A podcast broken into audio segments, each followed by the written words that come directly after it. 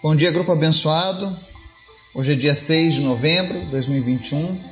Mais uma manhã que o Senhor nos deu.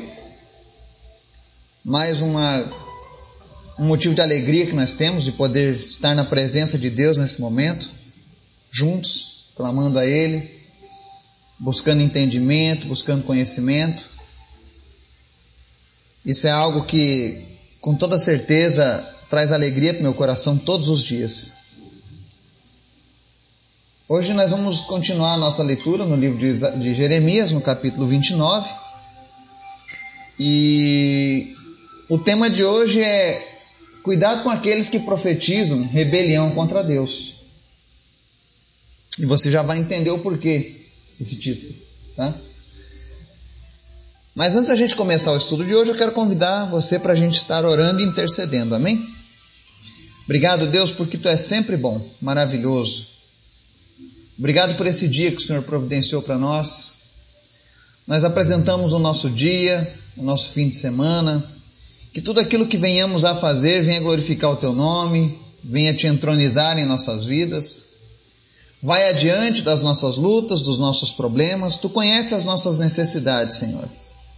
E é por isso que nós descansamos em Ti, porque nós estamos entregando em Tuas mãos, Senhor Jesus, aquilo que nós não podemos fazer. E aquilo que nós podemos fazer, nós queremos te pedir a tua direção, o teu ensinamento, para que nós não venhamos fazer nada que seja contra a tua vontade, Pai. Obrigado pela tua graça, Pai. Obrigado por cada pessoa que está nos ouvindo, por cada pessoa deste grupo.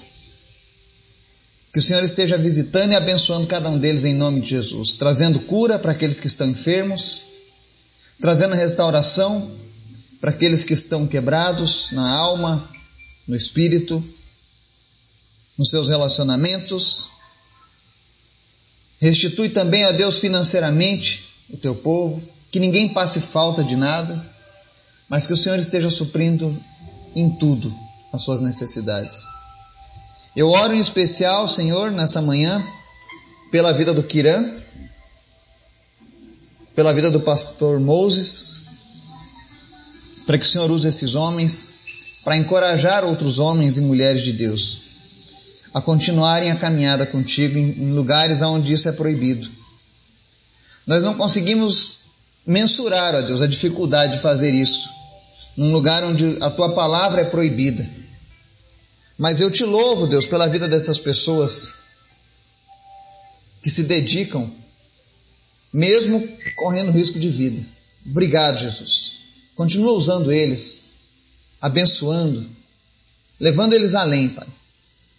Que eles possam alcançar o maior número de pessoas possíveis com a tua palavra de salvação. Obrigado, Deus, pela liberdade que nós temos em nosso país de poder te cultuar, de poder falar no teu nome. Eu te apresento, Jesus, a nossa nação. Continua mantendo o Brasil um país livre para pregar a tua palavra. E Senhor, a cada dia desperta pessoas no nosso grupo. Desperta entre os nossos ouvintes pessoas dispostas a darem a vida pelo teu evangelho, pela tua palavra. Em nome de Jesus, que nós possamos viver o teu sobrenatural, Pai. Obrigado por tudo, Pai. Fala conosco nesta manhã através da tua palavra. Em nome de Jesus. Amém e amém. Jeremias 29, versos 24 ao 32 dizem assim: Diga a Semaías de Nilã, diz o Senhor dos Exércitos, o Deus de Israel, que você enviou cartas em seu próprio nome a todo o povo de Jerusalém, a Sofonias, filho do sacerdote Maaséias, e a todos os sacerdotes. Você disse a Sofonias: o Senhor designou sacerdote em lugar de joiada, como encarregado do templo do Senhor. Você deveria prender no tronco, com correntes de ferro, qualquer doido que agisse como profeta. E por que você não repreendeu Jeremias de Anatote, que se apresenta como profeta entre vocês? Ele até mandou esta mensagem para nós que estamos na Babilônia, dizendo que o auxílio será longo, que construam casas e habitem nelas, plantem jardins e comam de seus frutos. O sacerdote Sofonias leu a carta para o profeta Jeremias. Então o Senhor dirigiu a palavra a Jeremias. Envia esta mensagem a todos os exilados. Assim diz o Senhor sobre Semaías de Nilã. E embora eu não o tenha enviado, Semaías profetizou a vocês e fez com que vocês crescem uma mentira. Por isso, assim diz o Senhor: castigarei Semaías de Nilã e os seus descendentes. Não lhe restará ninguém entre esse povo, e ele não verá as coisas boas que farei em favor de meu povo, declara o Senhor, porque ele pregou rebelião contra o Senhor. Amém? Desde os tempos bíblicos é muito comum vermos o joio e o trigo em ação, no que diz respeito a conduzir o povo. E nessa passagem em específico, esse homem chamado Semaías estava repreendendo o profeta, o sacerdote Sofonias, e repreendendo Jeremias, mandando que qualquer um que se apresentasse como profeta fosse colocado no tronco. Inclusive ele chama os profetas de doido. E ele começa reclamando por que, que ele não fez isso com Jeremias, e se apresenta como profeta. Isso mostra o desvio de caráter de alguns homens quando estão no poder, especialmente quando eles estão à frente de algo tão nobre como cuidar do povo de Deus. Infelizmente, essa, essa mancha, essa mácula do, do Semaías existe até os nossos dias. Não são poucos aqueles que agem como Semaías, que tentam torcer a palavra de Deus, que profetizam rebeliões contra Deus.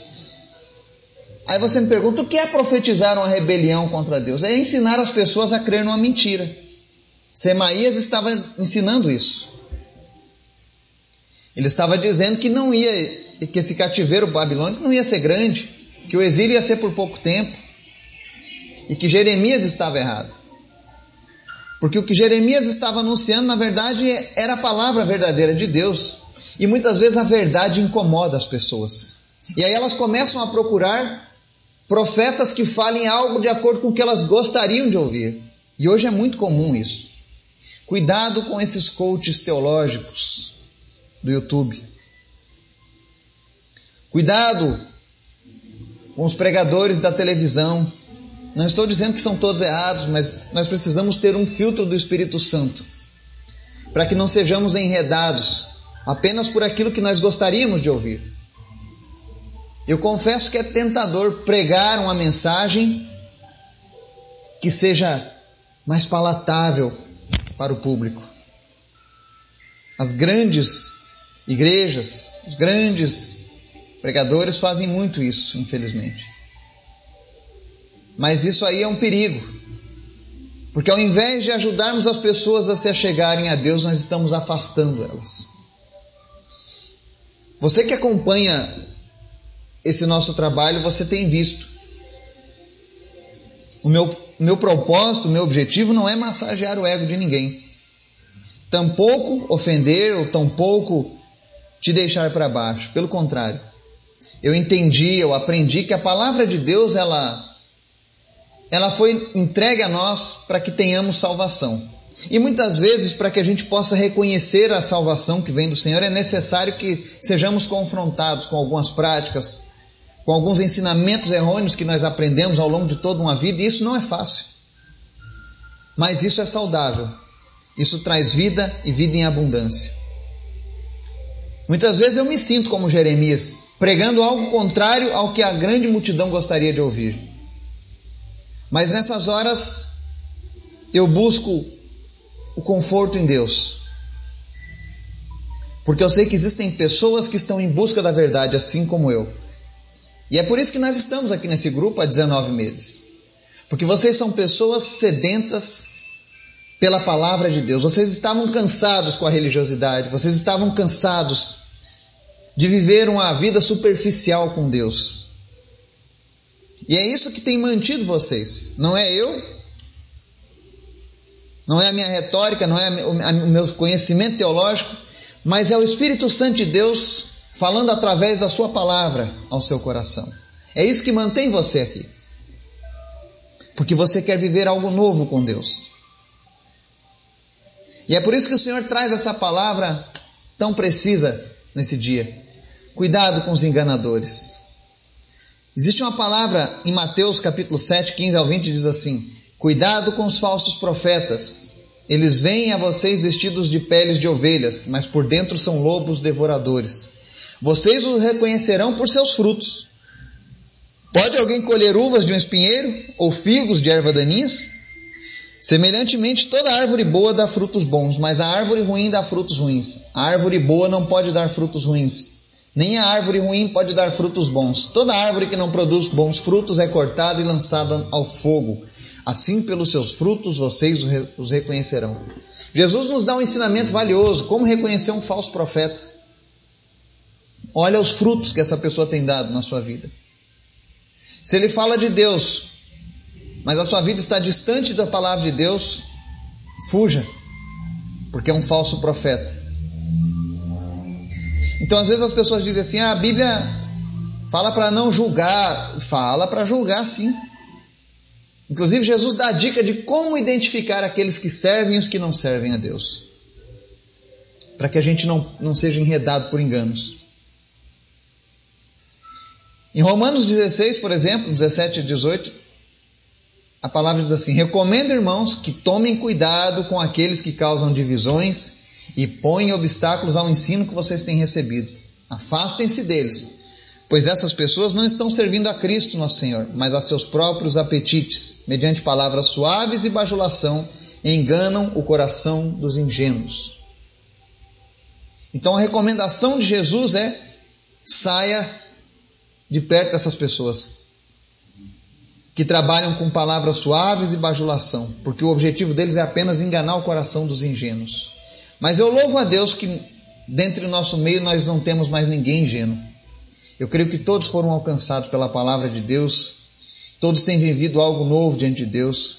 E se você ainda não tem vivido isso diante de Deus, eu quero te falar que existe um meio de você viver isso. Entregue a sua vida para Jesus. Busque a Ele com todo o seu coração.